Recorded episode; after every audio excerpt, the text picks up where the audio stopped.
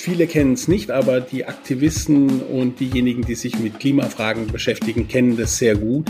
Es ist fast zum Symbol für die Klimapolitik ähm, geworden, insbesondere für die Aktivisten, die darin sehen, wenn Lützerath bleibt, nur dann kann Nordrhein-Westfalen das 1,5 Grad Ziel erreichen. Aus für Lützerath, ein Besuch bei Serienmördern und Chanel erbarmungslos. Das sind drei unserer Themen heute im Aufwacher Wochenrückblick. Herzlich willkommen und schönes Wochenende. Ich bin Helene Pawlitzki. Und ich bin Michael Höhing. Rheinische Post Aufwacher. News aus NRW und dem Rest der Welt. Ja, hallo und herzlich willkommen zum Aufwacher Wochenrückblick an diesem Samstag. Wir haben ja in den vergangenen Tagen über Burger King gesprochen. Du erinnerst dich? Oh, ich erinnere mich ja über Burger King und über die äh, Doku, die RTL gemacht hat mit dem Team Wallraff. Und ganz kurze Geschichte am Rande. Ich habe dir diese Doku dann in Vorbereitung mir komplett angeguckt. Und als sie dann zu Ende war, dann blendet ja der Streaming-Dienst da nochmal ein. Äh, wer diese Doku gesehen hat, der hat auch geguckt und äh, mir quasi Vorschläge gemacht, was ich mir dann angucken soll. Und es startete eigentlich nach 15 Sekunden eine Folge Jamie Oliver, Menüs in 30 Minuten. Und ich habe noch nie Jamie Oliver so wirklich geguckt. Ich, es ist mir natürlich ein Begriff, ein, ein Koch, ein Promi-Koch aus den USA. Und aus Großbritannien. Mhm. aus Großbritannien, genau. Und äh, es ist halt lustig, wenn man sonst nur so die deutschen Fernsehköche kennt, wo man, äh, wo man so eine, ähm, eine Zwiebel oder eine Charlotte in sechs Millimeter Würfel möglichst gleichmäßig schneiden muss. Und Jamie Oliver hackt ja alles irgendwie so, wie es gerade mhm. unter das Messer kommt. und äh, tatsächlich gab es dann bei mir gestern Abend ganz spontan ein vegetarisches Chili nach Jamie hm. Oliver. es schmeckte grausig. Echt? Oh, schade. Okay, lag's an Jamie Oliver oder an deiner Kochkunst? Ich habe, ich habe mich zu sehr an Jamie Oliver gehalten, der immer sagte, wenn du das nicht zu Hause hast, dann ist das kein Problem. Dann nimmst du einfach was anderes. Und dann zwischendurch macht er ja immer so, oh, das wird köstlich. Mm, das riecht jetzt schon gut. Und das habe ich natürlich auch gemacht, weil ich genau dieses Jamie Oliver Feeling eigentlich haben wollte. Ich bin auch überall mit den Händen rein, wie das Jamie Oliver auch macht. Es schmeckte am Ende einfach richtig richtig schlecht. Okay, schade, Mensch.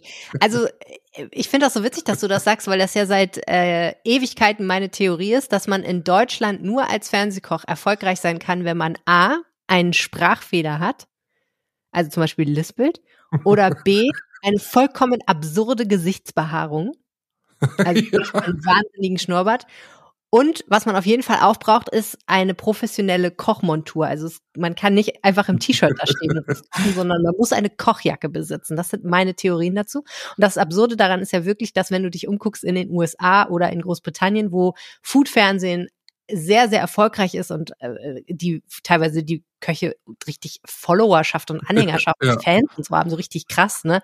Und richtig berühmte Celebrities sind und sehr reich übrigens auch damit werden, ja. äh, dann gehen die halt da vollkommen anders ran. Ne? Da geht's eben dann auch um Lifestyle, es geht um Optik, es geht darum, dass es für jeden zu Hause möglich ist, das nachzukochen. Und ja. das Ergebnis ist aber de facto, glaube ich, dasselbe das beklagen ja auch äh, Nahrungsmittelexperten seit Ewigkeiten, die wenigsten Leute kochen dann tatsächlich so wie du das nach, was da auf dem Bildschirm passiert ist. Die allermeisten Leute lassen sich berieseln und fressen dabei eine fertige Tiefkühlpizza. Ja. Und ja, ist vielleicht das auch besser, besser so auch gemacht. Hätte ich besser auch ja. gemacht, tatsächlich. Naja, Aber wir machen es mal äh, treu dem Motto von äh, Jamie Oliver, wenn ich mir den, äh, den Themenplan für diesen Podcast angucke, dann würde ich sagen, oh, das sieht jetzt schon richtig gut aus. Und wir machen ähnlich wie Jamie Oliver mit seinen riesigen Messern einen harten Cut. Meist geklickt. Äh, ich bin ja in der Nähe der Braunkohlegrube aufgewachsen. Also als ich noch ein kleines Kind war, äh, hier bei mir vor der Haustür ist so eine kleine Autobahn, die ist nicht wirklich lang, das sind so, ich glaube, sechs Kilometer. Ähm, und äh, die kleinste Autobahn Deutschlands. Und die war ja halb abgebaggert. Und als Kind, wenn wir dann in die Stadt gefahren sind, standen wir immer vor dem großen Zaun und dahinter war die Grube. Da ging es dann tatsächlich runter in das Braunkohleloch. Hm. Also ich bin tatsächlich emotional verwurzelt mit dem Tagebau und das war ja ein Thema in dieser Woche. Finde ich total faszinierend, deine Geschichte. 2030 ist ja Schluss mit Braunkohle. Die NRW-Landesregierung und RWE, der Energiekonzern, haben sich auf einen vorgezogenen Ausstieg verständigt. Es gibt aber ein kleines Dorf, was noch abgebaggert werden muss, trotz dieses vorzeitigen Ausstiegs Lützerath. Ein Dorf, das zur Stadt Erkelenz gehört. Umweltaktivisten haben bis zuletzt für den Erhalt von Lützerath gekämpft. Das Dorf eignet sich aber eigentlich nicht so richtig zum Symbol für den Klimaschutz. Das sagt jedenfalls RP-Politikchef Martin Kessler. Hallo Martin. Wir sprechen über Lützerath, ein, ein Dorf, was, ähm, was viele eigentlich bis zu dieser Woche gar nicht kannten. Du, dir war es ein Begriff, glaube ich, auch vorher schon, ne? Ja, ich würde auch sagen, äh, viele kennen es nicht, aber die Aktivisten und diejenigen, die sich mit Klimafragen beschäftigen, kennen das sehr gut. Es ist fast zum Symbol für die Klimapolitik ähm, geworden, insbesondere für die Aktivisten, die darin sehen, wenn Lützerath bleibt, nur dann kann Nordrhein-Westfalen das 1,5 Grad Ziel erreichen. Jetzt haben wir in dieser Woche gehört, der Plan ist, wir gehen früher aus dem Kohleabbau raus, aber Lützerath fällt noch. Äh, ist, stirbt Lützerath quasi so eine Art Heldentod jetzt? Wenn man es jetzt so etwas heroisch überhöht, dann ja. Man muss allerdings dazu sagen, vielleicht muss man auch ein bisschen Emotionen aus diesem Thema rausnehmen. Lützerath ist ein Dorf, das so in der Form nicht mehr existiert. Alle ursprünglichen Bewohner haben das Dorf verlassen, haben verkauft an RWE, wahrscheinlich auch ganz gute Preise erzielt. Das ist natürlich traurig, das ist ein schöner Ort und der fällt jetzt dem ähm, Tagebau zum Opfer oder der Braunkohle zum Opfer. Im Dorf selber, oder ist eigentlich eher ein Weiler als ein Dorf, wohnen vor allem Aktivisten, aber die machen das natürlich zum großen ähm, Symbol. Ähm, ist eigentlich schade, weil eigentlich die Klimabewegung eine Menge erreicht hat. Ähm, würdest du sagen, das ist jetzt auch ein guter Deal? Oh, was ist ein guter Deal? Ne? Also wir sind äh, bei der Klimapolitik fünf vor zwölf und es wird manchmal Zeit, dass wirklich was passiert. Ähm, man kann natürlich auch nicht alles abrupt, alles schnell ändern. Das tragen dann die Menschen nicht mehr mit. Es rächt sich eben, dass wir 20 Jahre viel zu wenig ähm, gemacht haben. Jetzt müssen wir es so im Hauruck-Verfahren machen und wir wissen noch nicht mal, ob alles klappt. Aber wenn man das mal als Vorgeschichte akzeptiert, dann würde ich sagen, es war zumindest ein richtiger Schritt in die richtige Richtung, wie so manche Politiker gern sagen.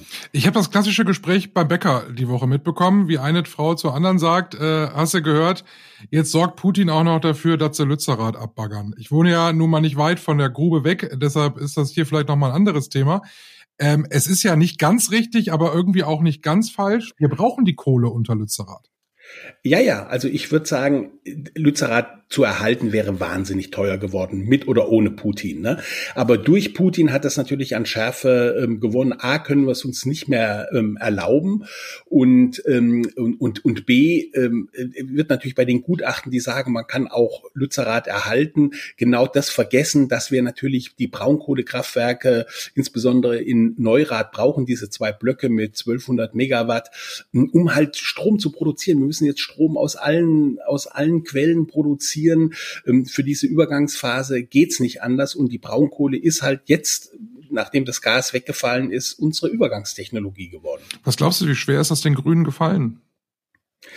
Das ist den Grünen sehr schwer gefallen, weil natürlich die Aktivisten ähm, auch da, mit dafür verantwortlich war. Ich erinnere an den Hambacher Forst, der dürfte ja noch mal bekannter sein als, als, als, als Lützerath. Die haben natürlich Druck gemacht, die haben die Grünen aus ihrem Dornröschenschlaf ähm, erweckt und haben dann festgestellt, dass sie doch eine Klimapartei, äh, Klimapolitikpartei ist. Und ähm, das musste ihnen erstmal schmerzlich wieder bewusst äh, ähm, gemacht werden. Und jetzt müssen sie quasi die Aktivisten vor vollendete Tatsachen stellen und sagen, ja, aber eure Symbole, die können wir nicht gebrauchen. Das ist schwierig und wird natürlich bei den Grünen zu einer Zerreißprobe führen. Was müssen die Grünen machen? Müssen die, äh, müssen sie möglichst ein anderes klimastarkes Thema in NRW finden? Davon gäbe es ja sicherlich einige Sachen, wo man anknüpfen kann. Oder äh, müssen sie einfach, ähm, ja, müssen sie einfach den verfrühten Kohleausstieg wesentlich größer auf die Fahne schreiben als Lützerath? Ja, sie müssen beides machen. Äh, du hast beide Themen eigentlich ähm, richtig charakterisiert. Ähm, sie müssen vor allem erstmal mit den Aktivisten reden. Das macht Frau Neubauer. Sollte sich, sich auch ernst nehmen. Die werden natürlich das nicht akzeptieren. Die grüne Jugend wird es auch nicht akzeptieren. Aber wenigstens reden, wenigstens erklären, das ist wichtig. Und dann Tempo, Tempo, Tempo, Ausbau erneuerbarer Energien, Wasserstofftechnologien, Wasserstoffkraftwerke, das muss jetzt kommen. Wir können ja nicht dann in 2030 eine Lücke haben, weil dann ist wirklich Materie am letzten, ähm, wenn es dann wirklich äh, auch da eine hausgemachte Strommangellage gibt. Trotzdem ist Lützerath diese Woche zum Symbol geworden, für Lützerath selbst vermutlich ein bisschen zu spät. Danke, Martin. Das kann man leider sagen. Danke, Michael. Story der Woche. Wenn Deutschland eine schwere Straftat begeht, der muss meistens dafür vor Gericht und bekommt, wenn die Schuld bewiesen ist, eine Strafe. Zum Beispiel muss man ins Gefängnis. Wenn aber sich herausstellt, dass man psychisch krank und deswegen vermindert schuldfähig ist, dann muss man nicht nur ins Gefängnis, sondern auch in ärztliche Behandlung. Und solche Einrichtungen gibt es auch bei uns in Nordrhein-Westfalen natürlich. Eine solche große Einrichtung ist in Bedburg-Hau am Niederrhein. Und unser Kollege Peter Janssen durfte einen Tag dort einen Insassen begleiten. Hallo Peter. Ja, hallo. Die korrekte Bezeichnung für diese Einrichtung lautet ja Forensik. Was kann ich mir darunter genau vorstellen? Also in Bedburg-Hau, das ist insofern eine relativ äh, besondere, da diese äh, forensische Klinik so am Rande von einer historischen Parkanlage steht. Ähm, wenn man da vorbeifährt, dann kommt man an wunderbaren Häusern aus den 1910er Jahren vorbei und dann ragt auf einmal so ein fünf Meter hoher Zaun äh, empor. Und äh, der sieht, der passt, der ist halt unheimlich scheußlich. Nur äh, da sind halt Leute untergebracht, die halt äh, Straftäter sind, Leute umgebracht haben und die halt aber nur als vermindert schuldfähig gelten gelten. Du hast einen, ähm, sagt man eigentlich, sagt man eigentlich Insassen oder was sagt man Patienten? Man sagt äh, straft psychisch Kranke okay. heißen. Also weil, weil die Forensik gilt jetzt nicht als als Knast, äh, sondern die gilt als Krankenhaus. Ah, okay, verstehe. Jetzt hast du einen, einen Bewohner dort äh, einen Tag lang begleitet. Ich stelle mir das ja jetzt persönlich, wenn, wenn ich da jetzt wäre und würde den einen Tag begleiten, würde den treffen, ich wäre ja schon so ein bisschen nervös und hätte vielleicht Angst, würde ich nicht sagen, aber so ein bisschen mulmiges Gefühl im Bauch. Also, glaube ich, das war jemand, der zwei Menschen umgebracht hat der erzählt aber relativ offen darüber. Und äh, ich hatte auch nie das Gefühl, ähm, dass ich da in irgendwelchen Schwierigkeiten kommen könnte, weil auch die, die ganze Atmosphäre äh, ist schon so, oder dass, dass äh, wenn man ins Krankenhaus reinkommt, auf dem Gang, es wirkt eigentlich auch so. Also wie äh, wenn man selber irgendwo behandelt wird auf dem Krankenhaus, da sind also lange Flure, auf denen begegnet einem Schwestern, Ärzte, Psychologen. Und äh, das ist so ausgeredet. Das Einzige, was halt relativ komisch ist, das merkt man mit der Zeit, wenn man da ist, so die Stimmung untereinander. Also da spricht kaum einer. Also die Leute begegnen sich dort und äh, ja, zockeln halt eben nur aneinander vorbei. Das ist ein Unterschied zu einem normalen Krankenhaus. Aber es gibt auch sowas wie Schwesternzimmer oder sowas, äh, wo sich die Leute halt treffen, so eine Station halt. Mhm. Was, was macht er den ganzen Tag, also den, den du begleitet hast? Wie sieht so der Tagesablauf aus? Also im Prinzip kann man sagen, das ist wie so ein Stundenplan, äh, den die haben. Also der, der läuft immer ähnlich ab. Also da ist um, mhm. um 7.30 Uhr hast, ist halt dieses Treffen am, am Schwesternzimmer, das durch äh, Panzerglas nochmal extra gesichert ist, dass also keiner reinhüpft. Ähm, da werden dann halt nochmal Briefe verteilt, wenn man Post bekommen hat oder eine, eine Zeitung. Da wird nochmal darauf hingewiesen, wann äh, die Therapiesitzungen sind, dass da also keiner wieder einen Stundenplan nicht im Kopf hat. Und es, äh, ja, es, es wird halt äh, das Geld ausgeteilt. Man kann also, man kriegt ja Taschengeld. Die Jungs haben 123 Euro im Monat zur Verfügung. Da muss man aber vorher anmelden, wenn man was, äh, was haben will. Und äh, ansonsten haben die haben auch Freizeit, ne? Also die dürfen auch, er darf jetzt raus, den du begleitet hast, ne? Er darf also auch mal so ein bisschen Freizeit. Ja, also genießen. das ist ein, äh, ein sehr strenges Raster, was da angelegt wird. Ähm, das äh, sind verschiedene Stufen, die man sich, die man da so erreichen kann. Kann das sich so vorstellen, also äh, wie so ein System, nach dem halt, äh, wenn man sich gut benimmt, man dementsprechend auch eine neue Stufe erreicht. Also die erste ist halt, dass man zum Beispiel zusammen mit einem, mit einem Pfleger in einem, in einem Park, der innerhalb dieser Anlage ist, äh, spazieren gehen darf. Der zweite ist dann, dass man alleine äh, rumlaufen darf. Und so ist so ein, so ein System aufgebaut, was halt eben dazu führt, dass man irgendwann Zunächst ist der Ausgang außerhalb der, äh, der Forensik nur mit einem Pfleger erlaubt und dann ist es dann soweit, dass man halt für zwei oder drei Stunden sich schon mal alleine bewegen kann. Und das ist halt so bei meinem, äh, bei meinem äh, 39, bei dem 39. Straftäter, den ich begleitet habe, der ist also schon auf einem relativ hohen Level. Jetzt ist es so, wenn man äh, vor Gericht ist und man bekommt eine Haftstrafe aufgebrummt, dann weiß man, in zehn Jahren, nehmen wir mal als Beispiel, kommt man wieder raus. Dann äh, ist das ja sowas Planbares. Äh, in Bedburg-Hau in den Einrichtungen, die wissen nicht, wie lange sie da bleiben. Ne? Genau. Also so eine Behandlung kann jahrelang dauern. Ne? Also wenn nicht, wie ich sage, Jahrzehnte. Also den ich jetzt begleiten durfte, der hat jetzt fünf Jahre hinter sich und macht sich eben Hoffnungen. 24 meinte er, könnte herauskommen und die Forensik verlassen. Ähm, aber es gibt halt, das liegt eben daran, dass er an den Angeboten teilnimmt, äh, geht dem Ärger aus dem Weg da, also kloppt sich nicht mit anderen Insassen, hält sich so an die Spielregeln. Und ähm, er hat die Hilfe angenommen. Bei anderen ist es so, dass äh, die eben auch nie genau wissen, äh, wann sie rauskommen. Ähm, so der Maßregelvollzug geht so ein bisschen als die Dunkelkammer des, des Strafrechts. Ähm, gibt also immer wieder Stimmen, die sagen, man kann es, es gibt halt keine objektivierbaren äh, Behandlungsmethoden. Wann also einer gesagt hat, wenn man so ins, ins Gefängnis kommt, dann weiß man, äh, fünf Jahre, ich bin zu fünf Jahren verurteilt worden.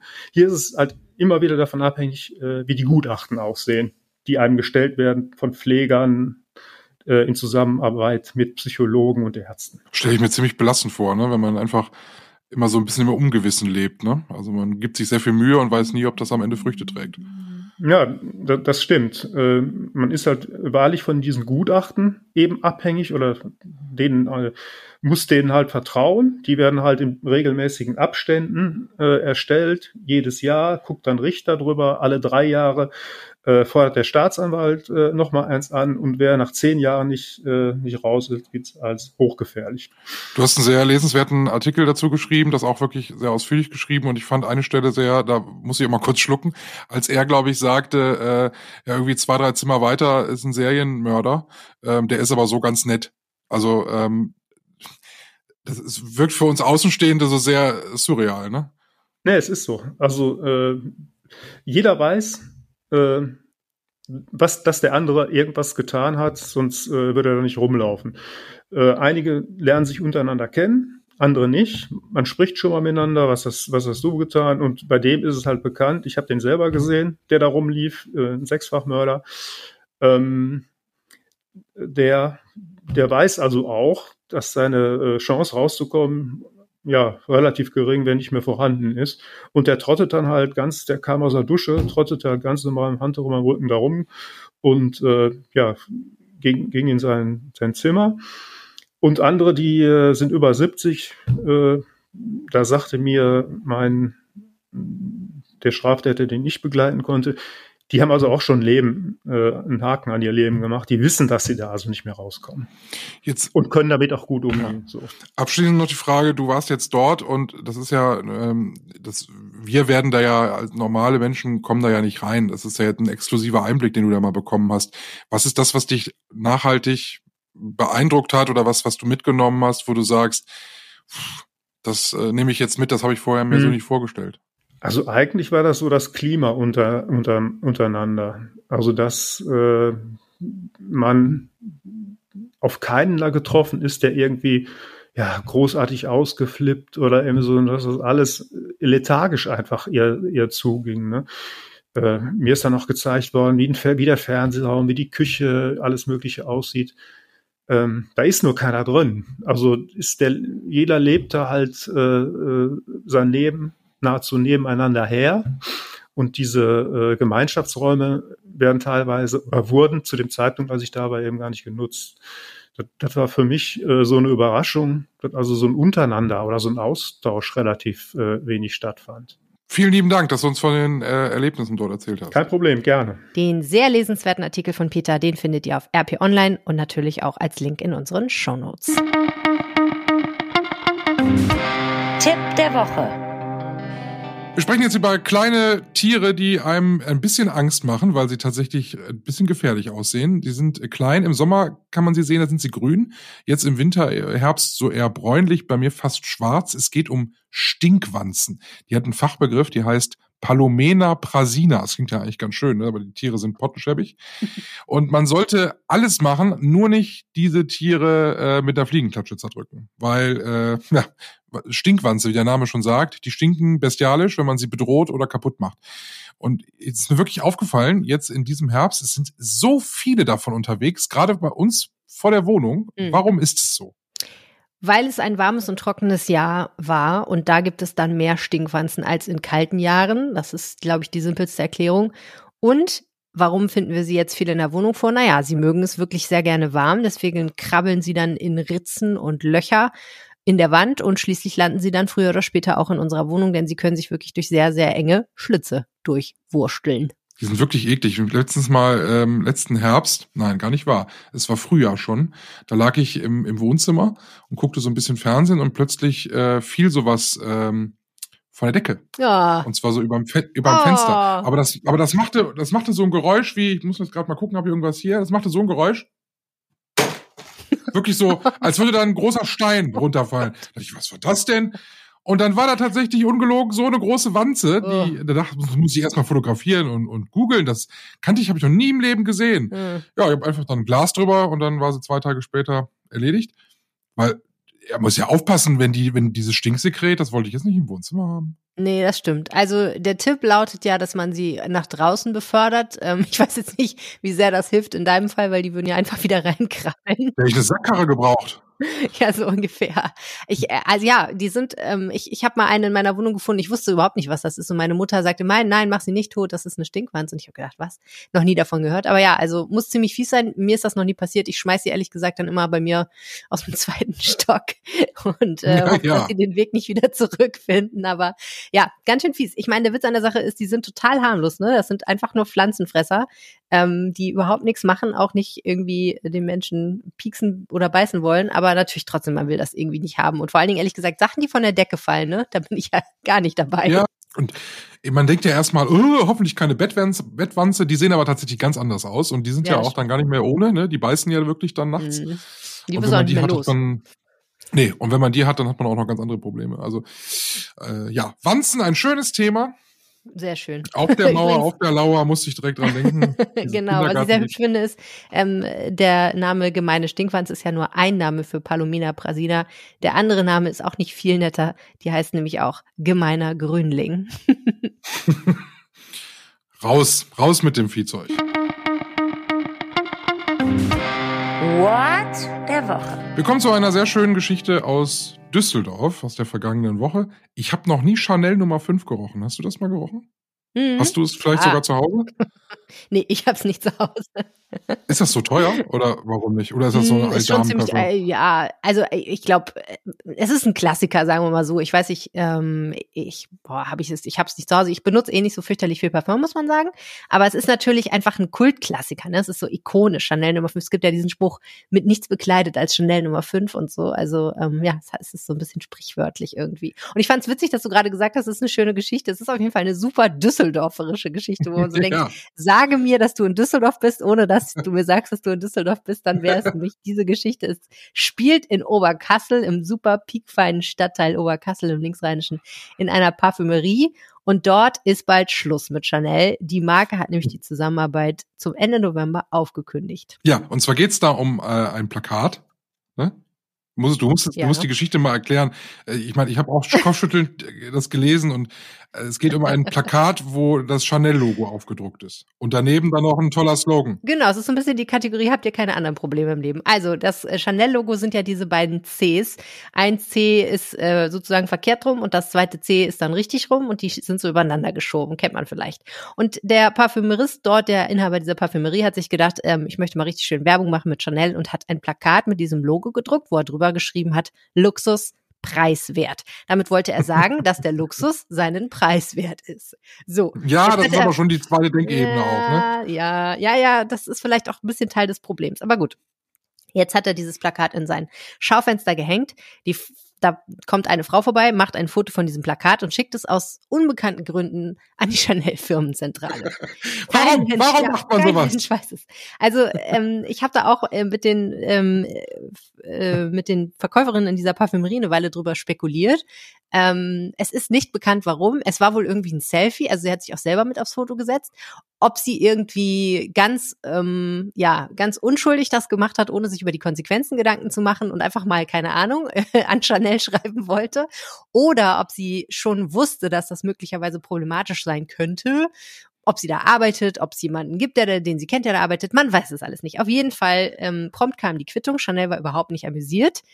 Und- Nicht? Warum nicht? Ja, weil sie gesagt haben, es darf niemand unautorisiert unser Markenlogo verwenden. Bitte entfernen Sie umgehend dieses Plakat. Und einige Zeit später kam dann die absolute Quittung, dann kam nämlich die Kündigung von Chanel. Alles, was irgendwie zu Chanel gehört, in diesem Laden muss raus. Ab 30.11. darf dort Chanel kein Produkt mehr verkauft werden. Alle Werbemittel, die Chanel mal zur Verfügung gestellt hat, muss der äh, Inhaber dieser, dieses Ladens einsenden. Er darf sie nicht selber vernichten, er darf sie selbstverständlich auch nicht mehr weiter verwenden, sondern er muss sie zurückschicken. Ja, und ähm, das ist natürlich für eine Parfümerie in einem Stadtteil wie Oberkassel, wo Leute auch durchaus auf solche Marken sehr abfahren, ein richtig großes Problem, weil auch ein großer Teil seines Sortiments er dann einfach nicht mehr anbieten darf. Ne? Aber ist es so? Also du warst ja da in dieser Parfümerie. Ich weiß, ich weiß jetzt, wenn ich in die Parfümerie gehe, da sind ja zig hunderte Marken, die mhm. da in den Regalen stehen. Ist es in Düsseldorf-Oberkassel so, dass da jede Zahl ist falsch, 80 Prozent Chanel verkauft wird? Also reißt Ihnen das jetzt so äh, in die Bredouille? Also das Erste, was ich gelernt habe, ist, nicht jede Parfümerie darf Chanel im Angebot haben, sondern du musst dich halt mehr oder weniger äh, Chanel als würdig erweisen, damit sie dir erlauben, ihre Produkte zu verkaufen. Und dann gibt es eben einen sehr strengen Vertrag, in dem eben auch drinsteht, was du darfst und was du nicht darfst. Und deswegen glaubt eben auch dieser Inhaber, dass er letztlich keine Handhabe dagegen hat, dass Chanel ihm jetzt diesen Vertrag kündigt, weil er das tatsächlich so nicht gedurft gekauft hätte, offensichtlich. Ähm, ich kann nicht beurteilen, wie viel Umsatz er tatsächlich mit Chanel macht. Ähm, da kommt es ja dann auch ein bisschen drauf an, wie hochpreisig sind diese Produkte. Was ich aber sagen kann, nachdem ich da war, wenn man reinkommt, steht direkt auf der linken Seite ein übermannshohes, übermannsbreites Regal, was er custom hat machen lassen für seinen Laden, was nur Chanel-Produkte beinhaltet. Also die werden da sehr, sehr, sehr prominent präsentiert eine der Mitarbeiterinnen dort, seine Schwester, ist auch speziell von Chanel geschult worden, um diese Produkte zu verkaufen. Also du kannst sehen, dass Chanel für die schon äh, offensichtlich ein wichtiger Partner war. Und die sind auch echt bestürzt, weil sie sagen, wir haben irgendwie 30 Jahre mit denen zusammengearbeitet. Jetzt ist hier mal ein ich will jetzt nicht sagen Ausrutscher, aber es ist ein Fehler passiert und die kündigen uns direkt die komplette Zusammenarbeit, statt einfach nur zu sagen, mach das bitte niemals wieder. Also die sind ziemlich entsetzt und können sich auch nicht so richtig vorstellen, woran das jetzt liegt. Ähm, spekulierten dann schon auch darüber, dass sie gesagt haben, hm, vielleicht will sich Chanel auch einfach aus dem Einzelhandel Stück für Stück zurückziehen und es kommt ihnen ganz gelegen. Sie wollen lieber ihre eigenen Stores betreiben, lieber online ihre Sachen verkaufen, wer weiß. Auf jeden Fall ist es auch so, dass die Kundinnen und Kunden in diesem Laden ähm, sagen, das kann doch irgendwie nicht wahr sein. Es gibt offenbar eine ganze Reihe von Leuten, die schon direkt an Chanel geschrieben haben und gesagt haben, bitte, bitte, lass dieser Parfümerie in Oberkassel ihre Produkte, ich kaufe da doch so gerne. Und die haben auch eine Unterschriftenaktion gestartet. Und als ich da war, oh. ja, als ich da war am Donnerstag, hatten sich schon über 400 Unterschriften gefunden. Es gibt Ist auch, ja, es sind auch Kunden im Laden gewesen, die Juristen sind und die gesagt haben, sollen wir euch vielleicht ein bisschen unter die Arme greifen, mal auf den Vertrag gucken und so. Also die Aufregung in Düsseldorf-Oberkassel, dass diese Parfümerie kein Chanel mehr im Angebot haben wird demnächst, ist sehr groß, lieber Michael. Das muss man sagen. ne? Ja, ein äh, Düsseldorfer Problem. Mal so zur Orientierung, wer sich nicht so auskennt mit den Parfümpreisen, so wie ich. Ich habe jetzt gerade mal nachgeguckt. 35 Milliliter Chanel Nummer 5, das ist ja ein halbes Schnapsglas oder ein Schnapsglas. Was sind 35 Milliliter? Eine Pfütze. Für meinen voluminösen Körper zweimal sprühen. Michael soll sich aber nicht komplett da drin baden, ne? Das Kostet 60 Euro, 35 Milliliter. Ja gut, aber das sind schon normale Parfumpreise, ne? Ah, doch, doch. 60 Euro für 35 also, Milliliter ist nicht ein normaler Preis. Bruno Banani bei DM kaufst, dann ist halt günstiger, ja. das gebe ich zu, aber doch, das ist schon, also für, für klar ist das Luxus. Also, dass, dass da der Preis in keinem Verhältnis zu der Menge steht und dass ein Glas Korn günstiger ist, ist nicht die Frage. Aber ne, das ist ein Luxusprodukt, keine Frage, auf jeden Fall.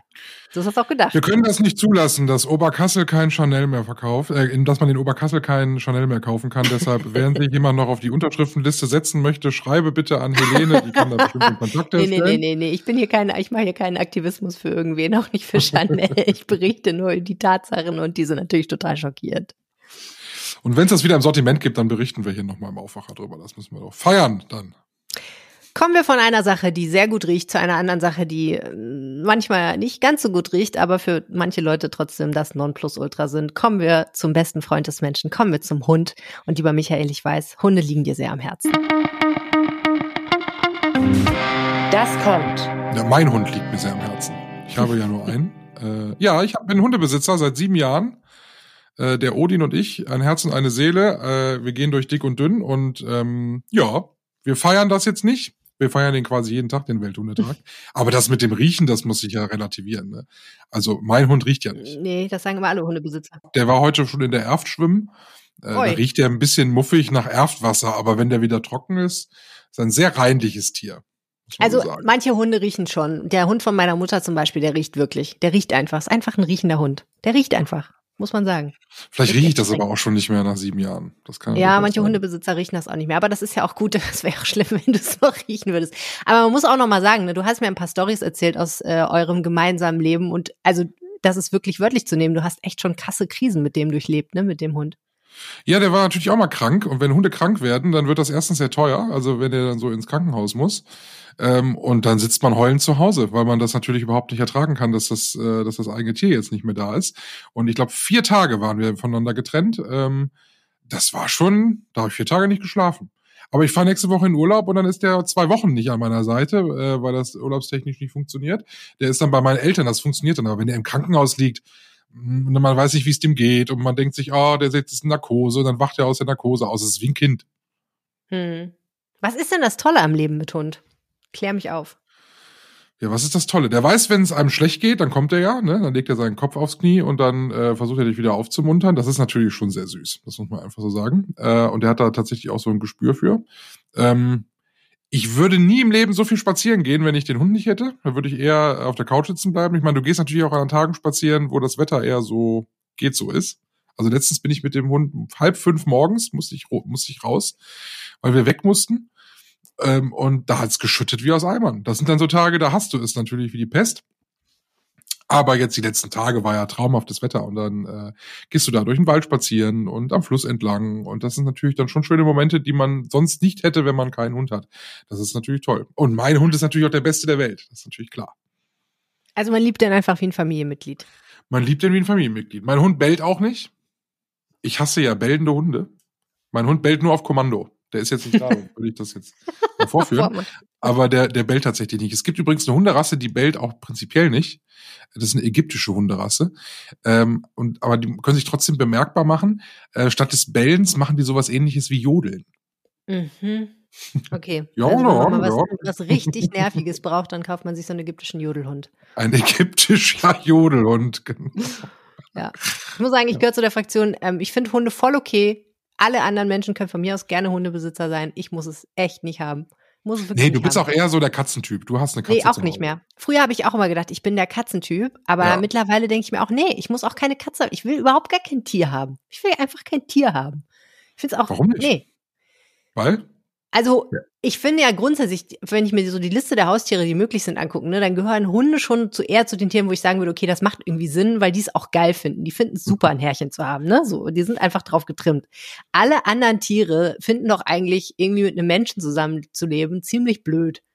So, es sei denn, es sind jetzt Nutztiere, ne? Ich meine, die Hühner finden es wahrscheinlich gut, dass sie jemand füttert und so und alles cool, aber alle anderen Tiere finden es doch irgendwie blöd, dass es Menschen gibt. Und äh, so eine Katze, der ist das doch wirklich Wurstpiepe, ob es dich gibt oder nicht im Zweifel. Die findet dich auch nicht cool oder uncool. Du bist halt so eine Füttermaschine für die, die ab und zu mal auch ein bisschen Streicheleinheiten absondert und sonst ist sie einfach da. So, die muss sich, die ignoriert dich doch die meiste Zeit. Ja, das ist nee, immer das, das, Katzen, das Katzen-Image, äh, Image, oh, oh Gott, Katzen-Image. Das ist das Katzenimage, was man, was man, was ja. man ihr gerne auch anheftet, ne? Aber das stimmt ja auch ein bisschen, ne? Also Katzen sind halt auch einfach ein bisschen arrogant. Und ansonsten, ne, ich muss echt, nee, und auch all diese ganzen Kleintiere. Ich hatte ja, wir hatten ja früher Meerschweinchen. Wenn ich mir überlege, was das für eine Tierquälerei ist, einem Kind ein Meerschweinchen zu schenken, kann man eigentlich wirklich nicht machen. Die armen Meerschweinchen, die haben die, die Schiss ihres Lebens die ganze Zeit und verstecken sich nur und, ne, auf keinen Fall. Also nee, ich finde Haustiere irgendwie keine gute Idee, aber ich kann ich kann es vollkommen tolerieren, wenn andere Leute Hunde haben. Ich möchte nur niemals in meinem ganzen Leben, außer meinen eigenen Kindern vielleicht, äh, hinterherlaufen und aufsammeln, was sie so fallen lassen. Inklusive ihrer Ausscheidung.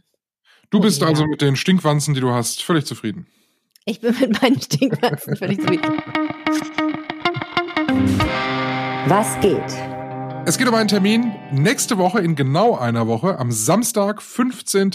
Oktober. Und zwar äh, ein Erlebnis, was ihr euch nicht entgehen lassen solltet, mit Helene. So ist es. Ich würde mich wahnsinnig freuen, wenn ihr dabei wärt. In der Stadtbibliothek Düsseldorf zeichnen wir am Samstagmorgen diesen Wochenrückblick einmal live auf. Und es gibt auch ein kleines Frühstück für alle. Also es wäre super cool, wenn ihr dabei wärt. Wir würden uns sehr freuen. Natürlich auch könnt ihr gerne ein bisschen mitdiskutieren. Auf jeden Fall gibt's aber Kaffee und ein Brötchen und ein Croissant, wer Lust hat. Es geht los um 11 Uhr. Ihr könnt natürlich gerne ein bisschen früher kommen und schon mal eine Runde mit uns schnacken. Florian Pustlock wird als Co-Moderator an meiner Seite sein und wir schauen mal wieder darauf, was eigentlich in der ganzen Woche so NRW bewegt hat. Also, wenn ihr dabei sein wollt, Kommt vorbei, Stadtbibliothek Düsseldorf, kostenlos und äh, ja, wie gesagt, es gibt was Leckeres zu essen. Komm, bin ich mal nicht da, gibt's was zu essen. so ist das. Wir gucken noch aufs Wetter bei uns in Nordrhein-Westfalen. Heute ja nicht ganz so gut. Es gibt viele Wolken, immer wieder Regenschauer, nur wenig Sonnenschein. Die Temperaturen bisschen niedriger als in den vergangenen Tagen, liegen bei 15 Grad. Morgen der Sonntag, aber schon wieder richtig schön mit ganz viel Sonne von früh bis spät. 17 Grad erreichen wir morgen maximal und die neue Woche passend zum Montag wieder sehr bewölkt und auch häufig nass. Aber es bleibt mild mit 17 Grad bei uns in der Nacht. Das war der Aufwacher am Wochenende, euer Wochenrückblick. Schön, dass ihr dabei wart. Wenn ihr uns was sagen wollt, schreibt uns an aufwacher.rp-online.de oder ihr erreicht uns natürlich auf sämtlichen Kanälen, in sämtlichen Social Media, die es überhaupt gibt. Wir freuen uns von euch zu hören. Wir freuen uns, wenn ihr uns weiterempfehlt. Mein Name ist Helene Pawlitzki. Tschüss, bis nächste Woche. Ich bin Michael Höhing. Tschüss. Mehr Nachrichten aus NRW gibt's jederzeit auf RP Online. rp-online.de